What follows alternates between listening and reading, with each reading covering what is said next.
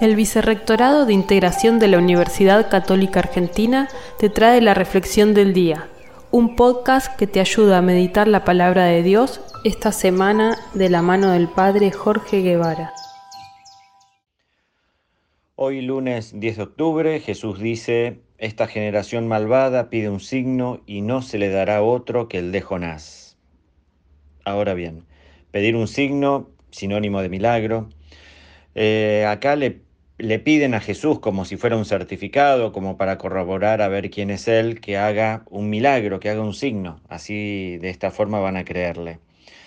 Estos pensaban que un milagro es un show televisivo, un milagro no es magia.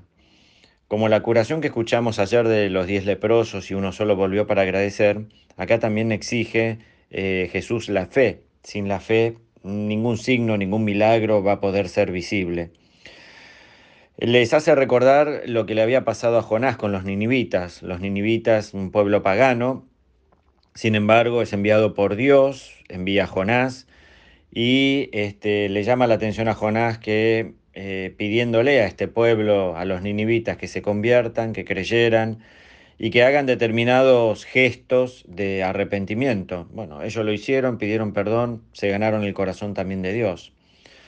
Todo esto es por lo que eh, lo lleva a Jonás también a darse cuenta que Dios obra en forma misteriosa, salvando, curando, pidiendo que se arrepientan de sus actitudes a quienes Él quiere.